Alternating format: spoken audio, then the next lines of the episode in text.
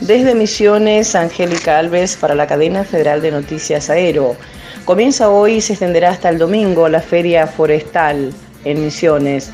Se desarrollaría hoy y hasta el domingo en el Parque del Conocimiento la décima tercera edición de la Feria Nacional Argentina, la exposición Foresto Industrial a cielo abierto más grande del país y uno de los mayores eventos sectoriales de la región. La actividad se desarrollará desde hoy hasta el domingo.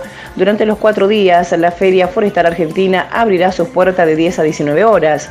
El evento es promocionado con la mayor muestra de tecnología innovadora, maquinaria, insumos, servicios para el sector forestal e industrial, impulsando el agregado de valor a toda la cadena. La apertura oficial tendrá lugar esta tarde a las 16 horas con presencia de autoridades nacionales, provinciales, municipales, representantes de la Cámara y asociaciones que nuclean a distintos sectores del sector foresto industrial, organizaciones no gubernamentales, instituciones académicas y empresarios. Para esta edición, el proyecto de innovación de la industria mueblera PIM sobrepasará la edición del año pasado, redoblando así el compromiso con el desarrollo de la última etapa de transformación de la madera.